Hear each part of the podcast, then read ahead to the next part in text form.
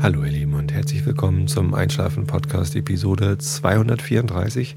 Ich bin Tobi, ich lese euch nachher wieder Nils Holgersen vor aus diesem wunderschönen alten Buch in Frakturschrift und vorher erzähle ich euch noch ein bisschen was, was ich so am Wochenende gemacht habe, damit euch langweilig wird und ihr abgelenkt seid von euren Gedanken und ihr gut einschlafen könnt. Tja, was ist denn so los in meinem Leben? Ja, was mich so ein bisschen ähm, sehr beschäftigt hat die letzte Woche, ihr könnt euch schon fast denken, ist das, was ich in der letzten Woche angekündigt habe, nämlich, dass ich gerne als parteiloser Direktkandidat äh, für den Bundestag kandidieren möchte. Da habe ich schon ein bisschen irgendwie, nachdem ich das dann angekündigt hatte hier, dachte ich, na gut, jetzt kann es auch nicht mehr zurück, jetzt muss das machen. Ähm, überlegt, wie macht man das denn jetzt am besten? Hab dann irgendwie eine Domain gesichert, sei direktkandidat.de und äh, da ein paar Seiten geschrieben.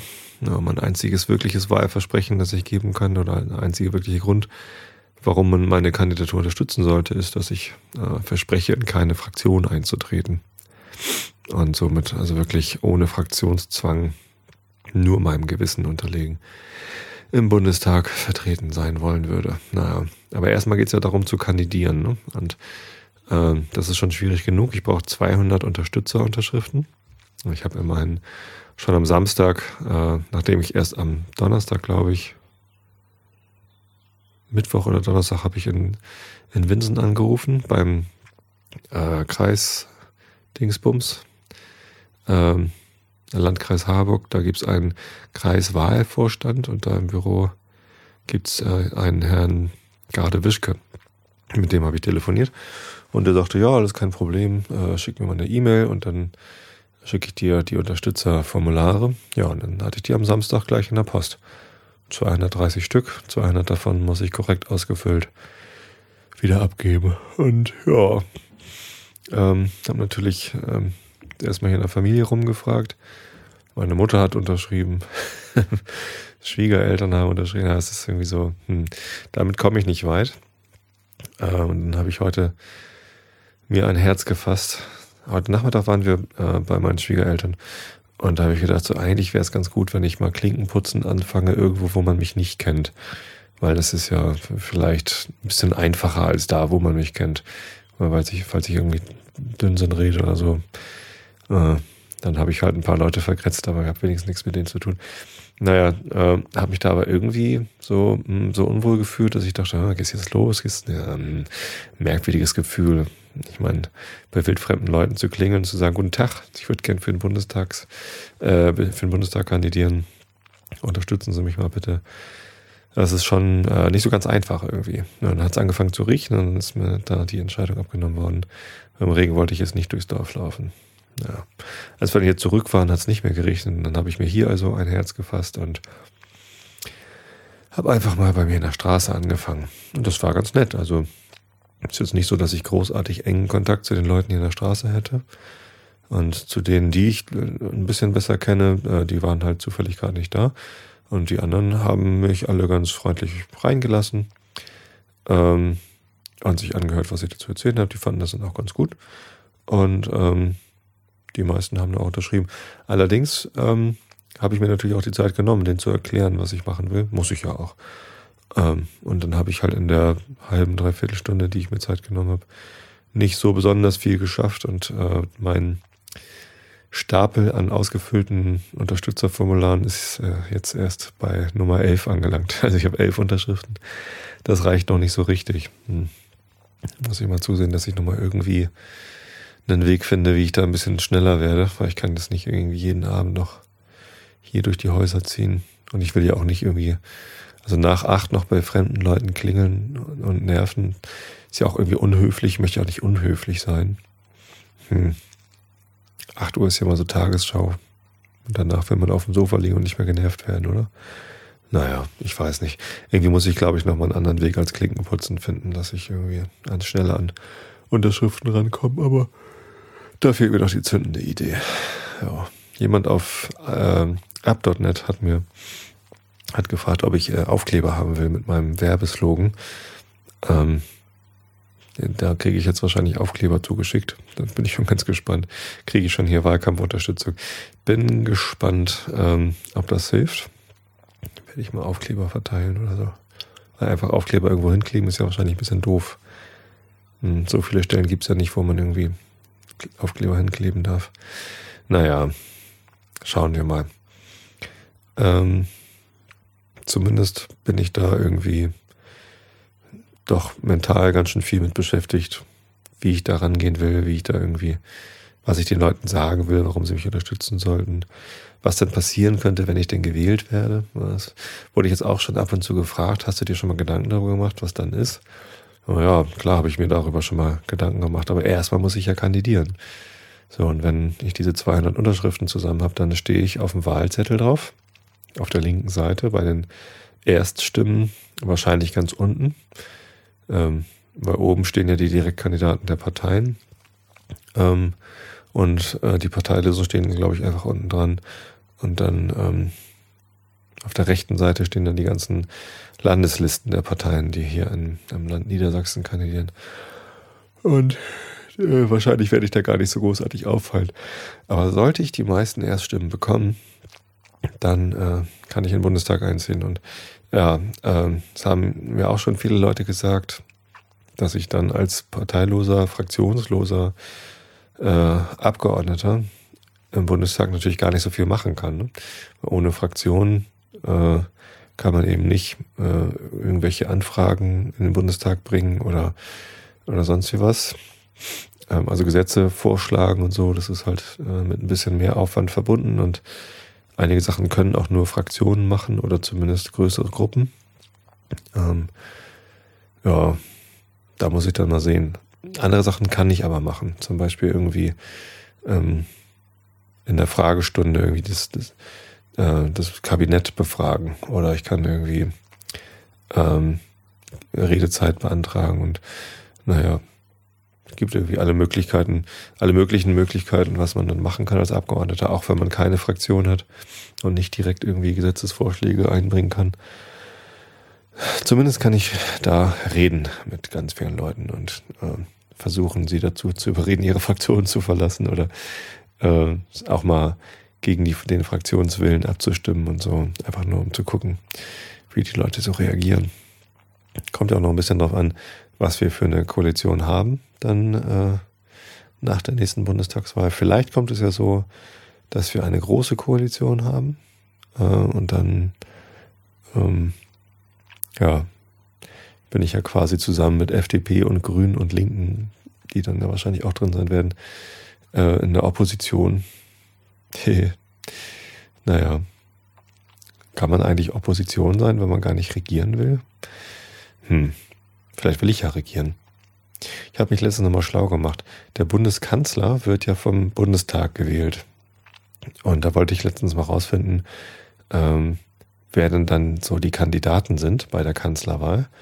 Und zunächst gibt es aber nur einen. Und zwar der Bundespräsident schlägt nach der Wahl den äh, Bundeskanzler vor und das Parlament kann den dann wählen. Einen Kandidaten. Und wenn er die Mehrheit kriegt, dann ist er halt gewählt. Und wenn nicht, dann äh, äh, hat das Parlament irgendwie 14 Tage lang Zeit, einen anderen oder, oder überhaupt einen Bundeskanzler zu wählen und kann innerhalb dieser 14 Tage so viele Wahlen durchführen, wie er, wie es will. Äh, wie das dann genau geregelt ist, wie dann Leute vorgeschlagen werden, ist irgendwie nicht ganz klar. Äh, Hat es, glaube ich, auch noch nicht gegeben, weil der Bundespräsident dann ja wahrscheinlich sowieso immer den Kandidaten vorschlägt, der schon eine ähm, Koalition hinter sich hat. Äh, werden natürlich erst Koalitionsgespräche geführt und dann werden Verträge ausgehandelt und dann äh, stimmen die Parteien hinzu und dann äh, steht also schon fest, wer Kanzler wird. Ähm, und ja, der wird dann halt vorgeschlagen und gewählt. Ein bisschen langweilig. Wenn ich in den Bundestag komme, werde ich äh, versuchen, den Herrn Gauck, der ja unser Bundespräsident ist, davon zu überzeugen, dass er vielleicht mal jemanden vorschlagen sollte, der nicht eine Koalition hinter sich hat, damit der nämlich äh, den ersten Wahlgang verliert und das Parlament mal damit beschäftigt ist, irgendwie jemand anders zu wählen. Das wäre doch lustig. Ich würde mich natürlich zur Verfügung stellen. und würde ein Kabinett vorschlagen.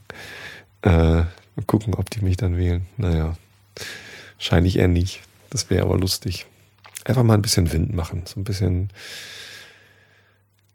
den Parlamentariern zeigen, was Demokratie noch sein könnte. Es ist nämlich gar nicht so, dass das System so schlecht ist.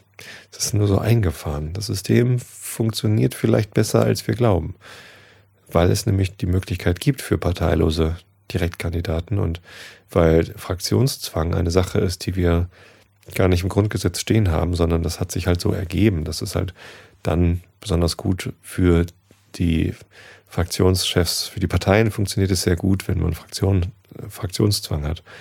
Das heißt aber nicht, dass das für die Demokratie gut ist. Und das heißt auch nicht, dass das System so, so, das so vorgibt, dass es so sein muss. Deswegen hm, bin ich eigentlich guter Dinge, dass man mit ein paar lustigen Kniffen irgendwie den Leuten dann nur zeigen kann, ach so, so kann Demokratie auch funktionieren. Naja, schauen wir mal. Im Moment, ähm, ich bin zwar so ein bisschen angespannt, ob ich das schaffe, die 200 Unterschriften zu kriegen. Also wenn hier Hörer sind, die im Landkreis Harburg leben, ihren Hauptwohnsitz haben und äh, 18 Jahre alt sind oder älter und somit also wahlberechtigt für den Landkreis Harburg, dann äh, würde ich mich freuen, wenn ihr mich unterstützt. Äh, auf sei direktkandidat.de gibt es das Formular zum Runterladen, dann könnt ihr mir das zuschicken. Wenn ihr keinen Drucker habt, dann schicke ich euch das auch gerne zu. Also meldet euch einfach bei mir, wenn ihr mich unterstützen wollt. Und äh, das kriegen wir irgendwie hin. Ja, es ist irgendwie einfacher, wenn Hörer, die mich schon kennen und die wissen, wie ich ticke, mich unterstützen wollen, als wenn ich irgendwie zu Leuten hingehe, die mich noch gar nicht kennen und die erstmal davon überzeugen muss, dass ich überhaupt ganze Sätze rausbringen kann. Ähm, oder keine Ahnung, worauf die Wert legen, wenn die mich unterstützen wollen oder nicht. Ja. Ähm, irgendwie muss ich noch mal ein bisschen Zahn zulegen, was die 200 Unterschriften angeht. Hm. Und dann, wenn ich das geschafft habe, vielleicht äh, werde ich vor der nächsten Wahl mal ein bisschen früher anfangen und Bescheid sagen. Vielleicht finde ich dann da noch ein paar mehr Leute, die mitmachen. Das wäre toll. Das wäre eigentlich das Beste. Wenn man dann auf jedem Wahlzettel so zwei, drei unabhängige Direktkandidaten hat. Eine Sache habe ich übrigens gelernt, äh, die mir nicht ganz klar war vorher, und zwar ähm, die Unterstützer, die für mich unterschreiben, die können nur einen Kreiswahlvorschlag unterstützen. Das finde ich so ein bisschen schade, ehrlich gesagt, weil ähm, ich als ähm, demokratischer Bürger warum sollte ich kein Interesse daran haben, dass es viel verschiedene Kandidaten gibt? Und warum sollte ich dann nicht auch mehrere Kreiswahlvorschläge unterstützen können? Wahrscheinlich liegt es daran, dass wenn sich 200 Leute zusammenfinden, die irgendwie Stress machen wollen, die können sich dann alle gegenseitig unterstützen dann hat man 200 Direktkandidaten in einem äh, Wahlkreis und das ist natürlich dann auch schon wieder ein bisschen albern. Also ähm, man kann halt ein bisschen Schabernack treiben, wenn man mehrere Kreiswahlvorschläge unterstützen kann. Ich weiß aber nicht, ob dieser Schabernack so unbedingt passieren würde. Also, äh, keine Ahnung. Ob das mal passiert ist, vielleicht in der Weimarer Republik oder so. Da ist ja einiges schiefgegangen, was, was irgendwie so lief.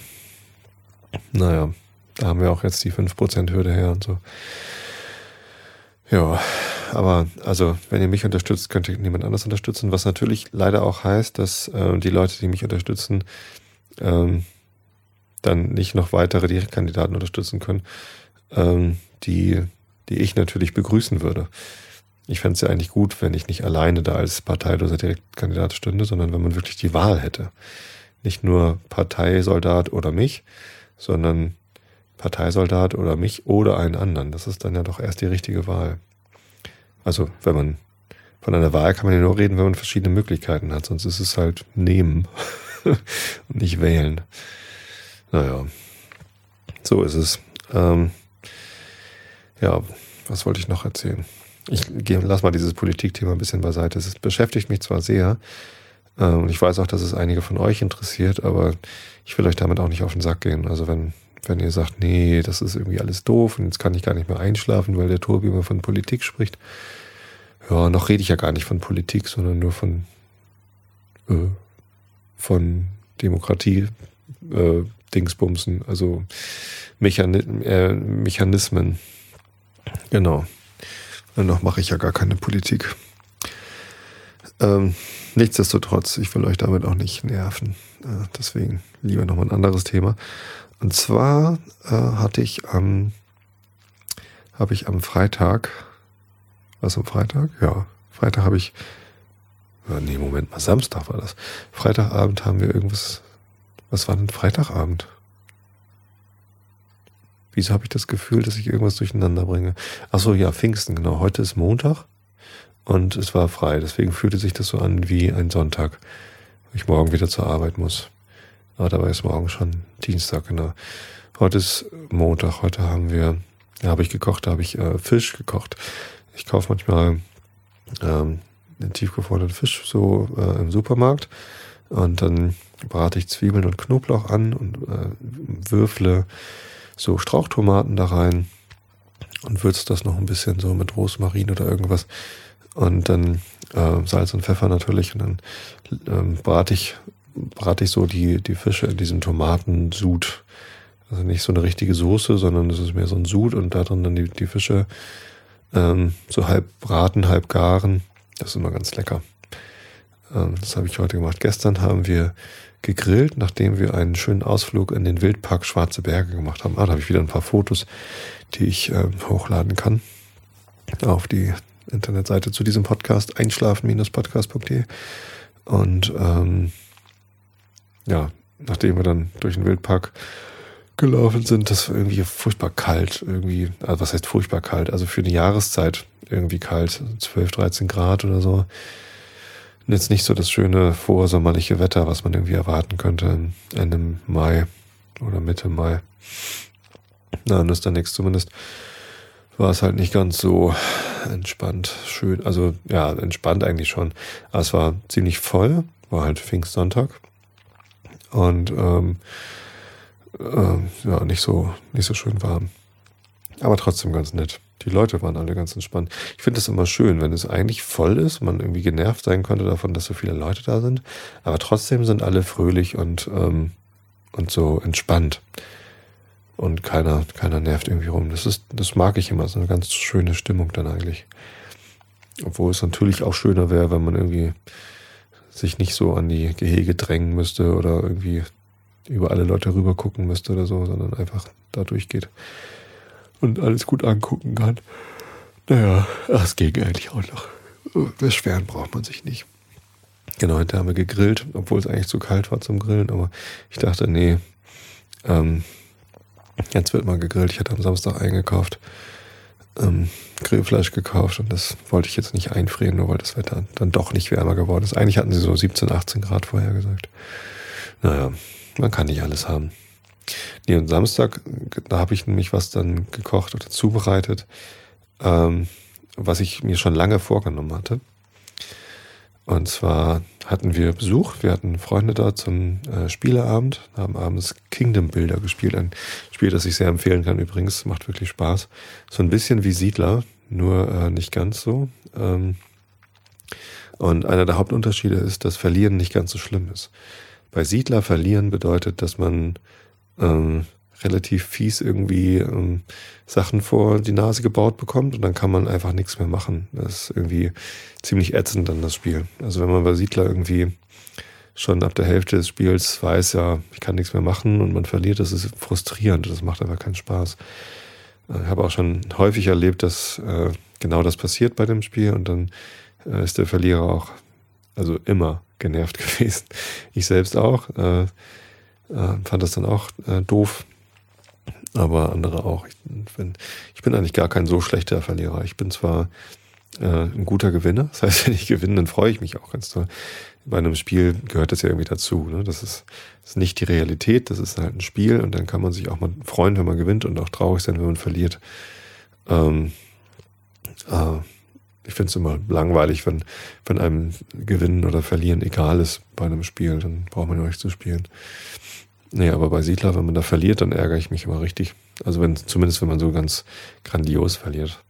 Ja, zumindest am Samstagabend haben wir Kingdom Builder gespielt und ich habe gleich am Anfang habe ich irgendwie einen kapitalen Bock geschossen. Ich hab, wir haben das erste Mal äh, mit der Erweiterung Nomaden gespielt und da war dann irgendwie gleich irgendwie so eine Nomadenkarte dabei und ich habe das halt ja, so ansatzweise verstanden, wie man das taktisch einsetzt und ähm, das dann gleich ausprobiert am Anfang, habe dadurch aber mir andere Möglichkeiten, die ich noch gebraucht hätte, verbaut.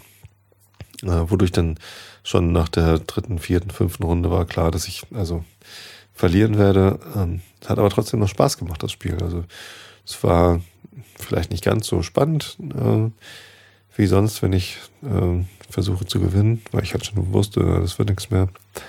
Ähm, aber ich konnte immer noch was machen. Ich konnte immer noch mich da weiter ausbreiten und versuchen, äh, hier und da noch wenigstens ein paar Punkte zu kriegen. Deswegen ist Kingdom Builder ähm, ein Spiel, das macht mir mehr Spaß als Siedler. Auch wenn es ein bisschen gemäßigter ist von, vom Ärgern und von der Siegerfreude. naja. Ähm, nee, aber ich wollte erzählen, was ich, äh, was ich gemacht habe. Also wir haben Lasagne gekocht. Das macht äh, traditionellerweise meine Frau. Die kann nämlich sehr gut Lasagne machen. Ähm, und ich habe den Nachtisch gemacht. Und äh, jetzt kommt's. Ich habe endlich das süße Minzpesto gemacht, das ich beim Kulinarikast im äh, Blog gefunden hatte und das ja auch damals meine erste Flatterbombe abbekommen hat. Ich habe ja im Oktober letzten Jahres die zehn Tage, zehn Podcast, zehn Flatterbomben-Aktion gemacht ähm, zu meinem Podcast-Geburtstag.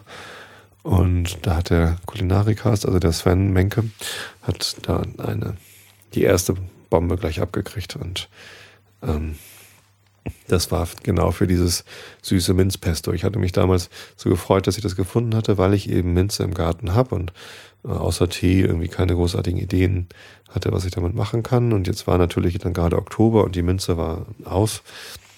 Aber ich freute mich jetzt seit Oktober darauf, dass die Minze wieder wächst und jetzt wächst sie. Ja, Minze ist ja so ein Unkraut, das äh, wächst immer ganz doll. Das hat sich auch schön im Blumenbeet ausgebreitet. Äh, haben wir so ordentlich viel Minze jetzt auch. Und ähm, naja, dann habe ich das halt mal gemacht, dieses äh, Minzpesto.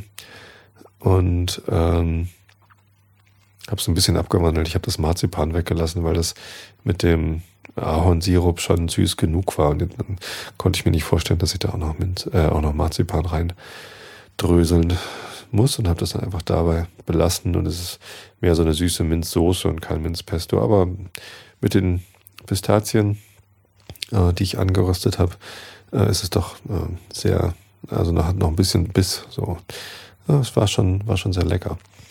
Ähm, ins Pesto allein, aber kann man ja nicht anrichten. Deswegen habe ich gleich noch ein anderes Rezept ausprobiert, was ich äh, erst viel später, ich glaube irgendwann dieses Jahr habe ich das gesehen, äh, was ich dann auch schon lange mal nachmachen wollte, weil das ein Nachtisch ist, den ich sehr, sehr gern esse, und zwar Panna Cotta äh, habe ich entdeckt beim Hobbykoch-Podcast.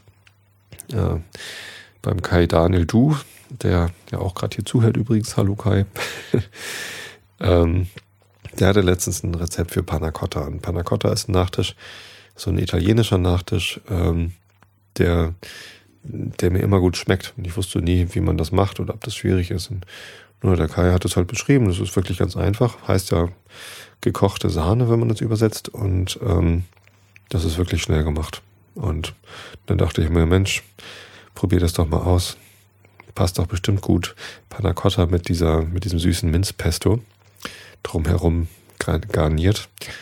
Und ähm, es ist mir nicht so richtig gut gelungen, ehrlich gesagt, das Panna Cotta. Ich habe zu wenig Gelatineblätter gehabt. Ich dachte, wir hätten noch ganz viele. Und ähm, dann hatten wir aber nur noch ein durchsichtiges und ein paar rote. und dann musste ich also, habe ich schöne Vanille Panna Cotta gemacht, äh, hatte dann aber rote äh, Gelatineblätter da drin, so dass das Ganze so, so rosa, so äh, ja Schweinchenrosa geworden ist. Äh, passte dann aber ja schön als Farbkontrast zu dem grünen, dunkelgrünen äh, Minzpesto und die Gäste waren zumindest nicht abgeschreckt. Na, ich glaube, den hat sogar ganz gut geschmeckt. Das Minzpesto wurde zuerst so ein bisschen kritisch beäugt. Hm, soll man das essen? Kann das schmecken?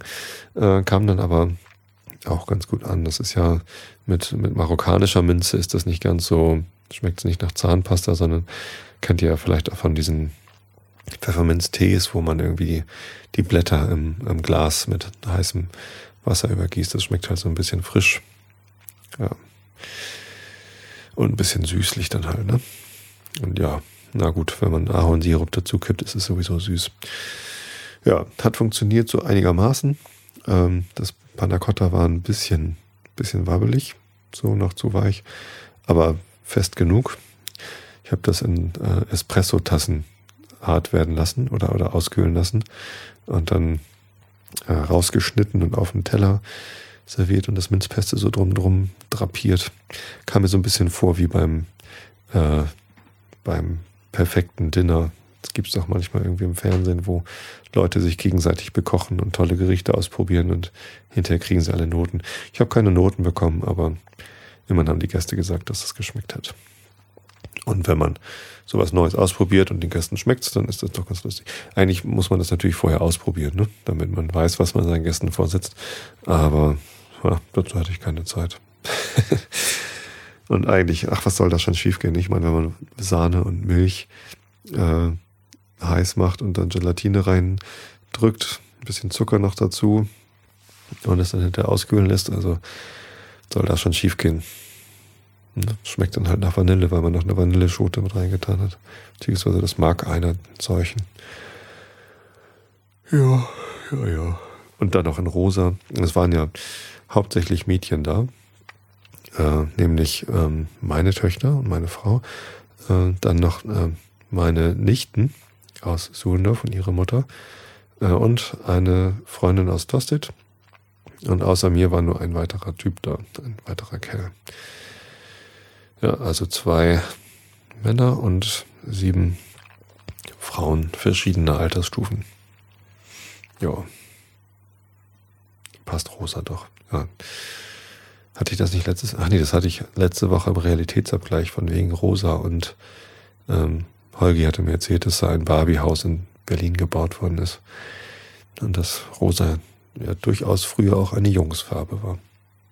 Naja, ich, ich bin nicht so der rosa Typ, ich bin mehr so der orange Typ. Wie auch immer. Ähm, das wollte ich euch erzählen. Also durchaus solltet ihr ab und zu mal Rezepte nachkochen, die ihr Kulinarikast oder Hobbykoch-Podcast findet. Kann ich also empfehlen. So, ich gucke nochmal in den Chat rein, bevor ich vorlese, ob es da noch irgendwelche Fragen gibt. Ah ja, richtig. Der Big Macintosh hatte gefragt, warum wir denn eigentlich äh, Pfingsten feiern. Das ist ja gerade Pfingsten.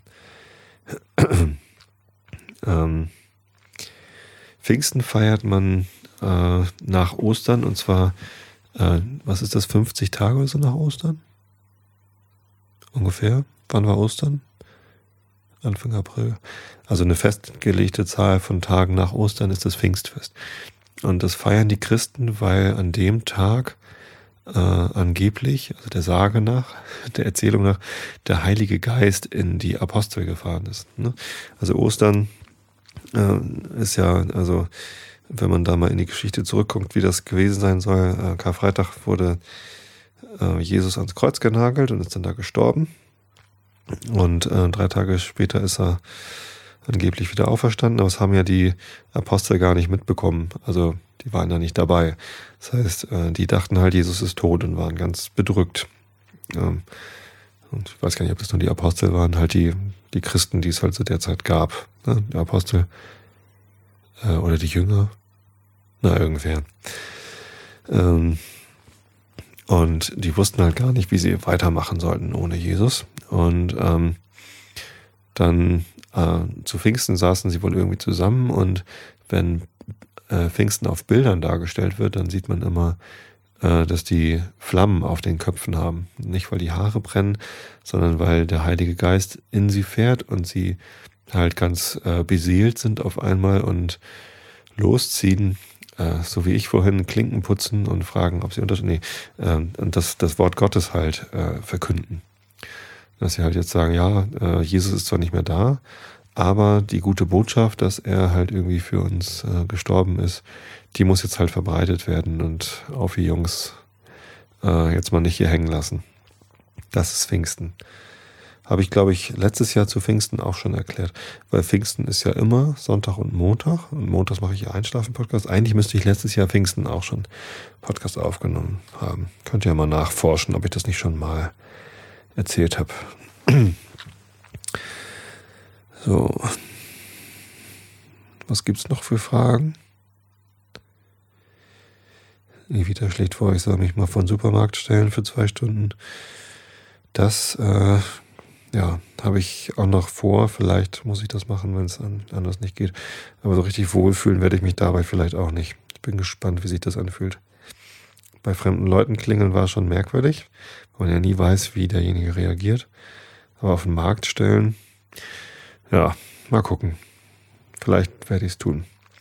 Dan fragt, ob man die Stimmen nur analog sammeln kann. Ja, also ich habe den das Formblatt eingescannt. Man kann das runterladen auf sei direktkandidat.de. Ähm, aber man muss es halt ausdrucken und mir schicken, weil die Unterschrift da drauf, die muss handschriftlich sein. Ja. Big Macintosh und Glanzwurst planen einen Wurstbringdienst. Das ist gut. Ähm,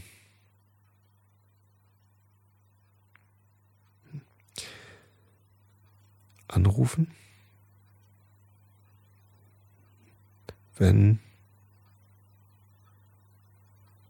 Also, wen muss es? Ich muss niemanden anrufen, ich muss äh, rumlaufen und Unterschriften sammeln. Also die Leute müssen halt wirklich handschriftlich selber auf dem, auf dem Ding unterschreiben. Ach so, Ach nee, damit ich die Formulare für die Stützerunterschriften bekomme, musste ich nichts ausfüllen. Da habe ich einfach eine, eine formlose E-Mail geschickt an den Kreiswahlleiter. Äh, und wer dein Kreiswahlleiter ist, das findest du raus auf der Webseite vom Bundeswahlleiter. Die Webseite heißt bundeswahlleiter.de, ist auch verlinkt auf sei direktkandidat.de. Und ähm, da gibt es eine Liste der Kreiswahlleiter. Ist meistens halt in deinem Landkreis oder in deinem Wahlkreis halt das Bezirksbüro, Landkreisbüro, was auch immer. Ähm, und da ruf einfach an. Die stellen dich durch, die wissen, mit wem du reden musst und ähm, die helfen dir dann. Ja. Kingdom Bilder, genau. Königreich Bauherr oder so. Ah, der Kai fragt noch, ob ich den, das Mondfranzbrötchen, Mondplunder schon gemacht habe. Nee, habe ich noch nicht. Habe ich noch nicht. Das klingt mir zu schwierig. Vielleicht probiere ich das aber auch nochmal. Ja. genau, da brennen die Köpfe. Big Macintosh. Gut, ähm, dann, wenn ihr noch mehr Fragen habt, kommt ruhig hinterher noch in den Chat. Ich bin auch nach dem Vorlesen noch eine Weile im Chat. Und mache die Episode fertig. Aber jetzt mache ich den Chat wieder aus. Ähm, zumindest mache ich den, lege ich ihn weg und lese euch vor. Und zwar sind wir bei Nils Holgersson auf Seite 554, Kapitel 36, Stockholm heißt das. Sonnabend, der 7. Mai. Guck mal, haben wir bald das Jahr wieder rum. Ach ja. ähm, dann mal los. Augen zu und zugehört. Vor einigen Jahren wohnte auf der Schanze in dem großen Park bei Stockholm, wo man so viele merkwürdige Dinge gesammelt hat, ein altes Männchen namens Clement Larsson. Er stammte aus Helsingland und war nach der Schanze gekommen, um, heißt es wirklich Schanze? Ja. So ein bisschen, klingt so ein bisschen nach Schanzenviertel in Hamburg.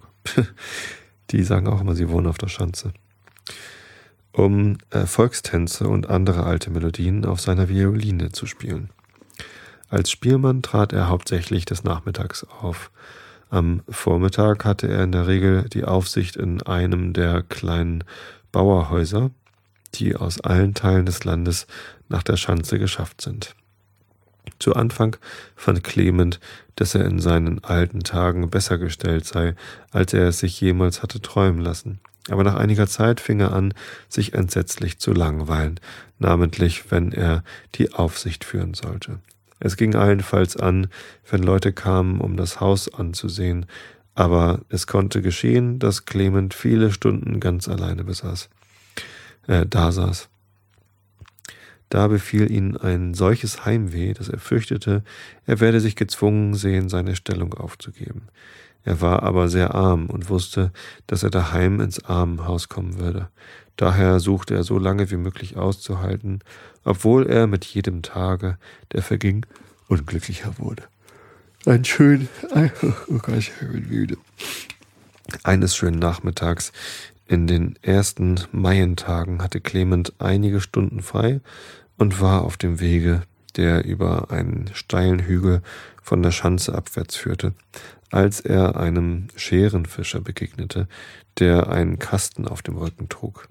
Es war ein junger, rüstiger Mann, der nach der Schanze zu kommen pflegte, um Seevögel feil zu bieten, die er lebendig gefangen hatte, und Clement hatte schon oft mit ihm geplaudert. Der Fischer hielt Clement an, um zu fragen, ob der Vorsteher auf der Schanze zu Hause sei, und als Clement hierauf geantwortet hatte, fragte er seinerseits, was denn der Fischer in seinen Kasten habe. Du darfst sehen, was ich habe, sagte der Fischer, wenn du mir dafür einen guten Rat geben und mir sagen willst, was ich für meinen Fang fordern kann. Er reichte Clement den Kasten. Der guckte erst einmal hinein und dann noch einmal und zog sich darauf schleunigst ein paar Schritte zurück. Was in aller Welt ist denn das? Asbjörn, fragte er. Wo hast du den denn, wo hast du den gekapert? Er musste daran denken, dass ihm seine Mutter, als er noch klein war, von den Männlein erzählt hatte, die unter dem, äh, unter dem Estrich der Scheune wohnten. Er durfte nicht weinen und nicht unartig sein, denn dann wurden die Männlein böse. Als er erwachsen war, glaubte er, die Mutter habe dies mit den Männlein ersonnen, um ihn in Schach zu halten, in, in Schock zu halten. Das war also nicht der Fall gewesen, denn dort in Asbjörns Kasten lag so ein Männlein. Es, er war, nee, es war etwas von der Angst des Kindes bei Clement zurückgeblieben, und es lief ihm kalt den Rücken hinab, sobald er in den Kasten sah. Asbjörn merkte, dass er bange war und fing an zu lachen. Clement aber nahm die Sache sehr ernst. Erzähle mir doch, wo du ihn gefunden hast, Asbjörn, sagte er. Ich habe ihn nicht aufge ich habe ihm nicht aufgelauert, sagte Asbjörn. Er ist zu mir gekommen. Ich fuhr heute Morgen in aller Frühe hinaus und nahm meine Flinte mit ins Boot. Kaum war ich auf offener See, als ich einige Wind Wildgänse erblickte, die mit lautem Geschrei von Osten kamen. Ich sandte ihnen einen Schuss nach, traf aber keine. Stattdessen stürzte dieser kleine Kerl herab und fiel so dicht bei dem Boot ins Wasser, dass ich nur die Hand auszustrecken brauchte, um ihn zu fangen. Du hast ihn doch nicht verletzt, Asbjörn? Nicht die Spur. Er ist munter und gesund, aber gleich nachdem er angeflogen kam, war er nicht bei Besinnung, und das benutzte ich, um ihm Hände und Füße mit einem Stück Bindfaden zusammenzubinden, damit er mir nicht entfliehen sollte. Denn ich dachte mir gleich, dass es etwas für die Schanze sein würde. Während der Fischer erzählte, wurde Clement merkwürdig unruhig. Alles, was er in seiner Kindheit von den Männlein gehört hatte, von ihrer Rachsucht gegen Feinde und ihrer Güte gegen Freunde, fiel ihm wieder ein. Wer einen von ihnen gefangen hatte, dem war es nie im Leben gut ergangen. Du hättest ihm sofort seine Freiheit schenken sollen, Asbjörn, sagte er. Fast hätte ich ihn wirklich wieder laufen lassen müssen, sagte der Fischer, denn denk nur, Clement, die Wildgänse verfolgten mich bis nach Hause, und den ganzen Morgen flogen sie über der Schere hin und her und schrien, als verlangten sie, dass ich ihn zurückgeben sollte. Und nicht genug damit, auch das ganze Vogelvolk draußen bei uns, Möwen und Seeschwalben und all die anderen, die keinen ehrlichen Schuss Pulver wert sind, kamen und ließen sich auf der Schere nieder und machten ein fürchterliches Spektakel. Und sobald ich aus dem Hause ging, umflatterten sie mich, so dass ich wieder umkehren musste. Meine Frau bat mich, ihn laufen zu lassen, aber ich hatte es mir in den Kopf gesetzt, dass er hierher nach der Schanze sollte. Und da stellte ich denn eine von den Puppen der Kinder ins Fenster, versteckte den Kleinen ganz unten im Kasten und machte mich auf den Weg. Und die Vögel glaubten offenbar, dass er da am Fenster stünde, denn sie ließen mich gehen, ohne mich zu verfolgen. Sagt er denn gar nichts? fragte Clement. Ja, zuerst versuchte er, den Vögeln etwas zuzurufen, aber davon wollte ich nichts wissen. Da habe ich ihm einen Knebel in den Mund gesteckt. Aber Asbjörn, sagte Clement, wie kannst du nur so gegen ihn handeln? Begreifst du denn nicht, dass er etwas Übernatürliches ist? Ich weiß nicht, welcher Art er ist. Das auszudüffeln überlasse ich anderen. Ich bin zufrieden, wenn ich nur gut für ihn bezahlt bekomme. Sag du mir jetzt, Clement, was meinst du, wird mir der Doktor auf der Schanze für ihn geben? Clement besann sich, nicht, besann sich lange, ehe er antwortete. Aber es hatte ihn eine so sonderbare Unruhe um des kleinen Willen befallen. Es war ganz, als stünde seine Mutter neben ihm und sagte, er müsse immer gut gegen die Männlein sein. Ich weiß nicht, was es dem Doktor da oben belieben mag, dir zu bezahlen, Asbjörn, sagte er. Aber wenn du ihn mir lassen willst, so will ich dir zwanzig Kronen dafür bezahlen.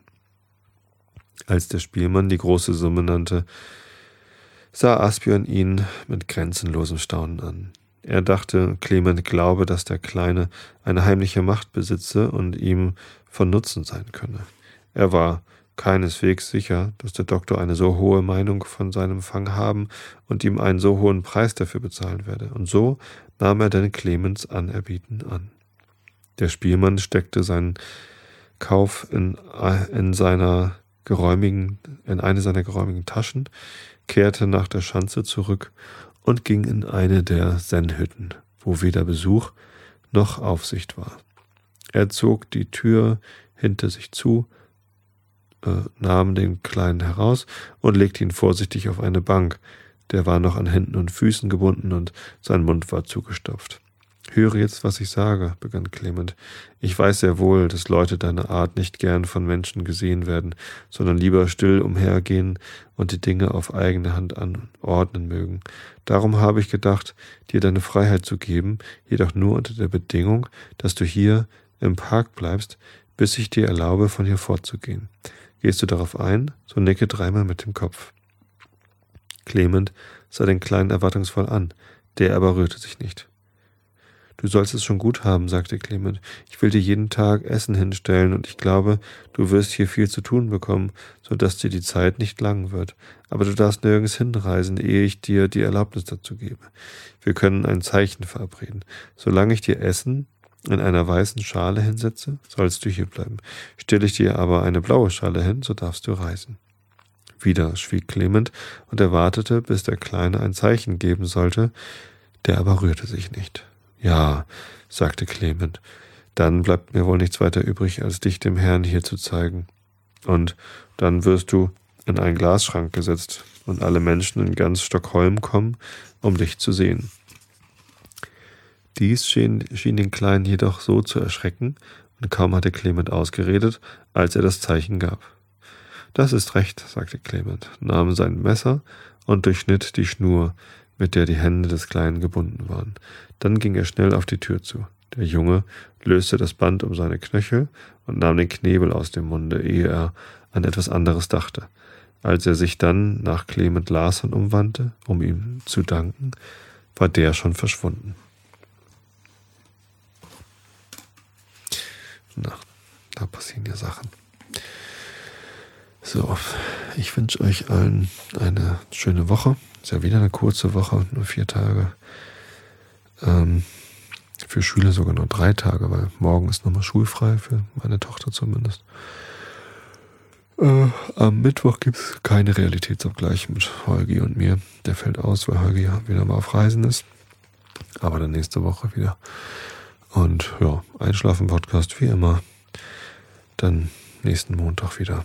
Aber ihr könnt ja zwischendurch vielleicht mal auf meine Webseite gucken. Da gibt es dann immer Infos zum, zur Kandidatur. Also ich meine jetzt sei Direktkandidat.de. Ne? Würde mich freuen. Und wenn ihr Leute kennt, die im Landkreis Harburg wohnen oder wenn ihr selber da wohnt, dann freue ich mich, wie gesagt, auch über Unterstützung. Also vielen Dank. Habe euch alle lieb. Bis zum nächsten Mal. Gute Nacht.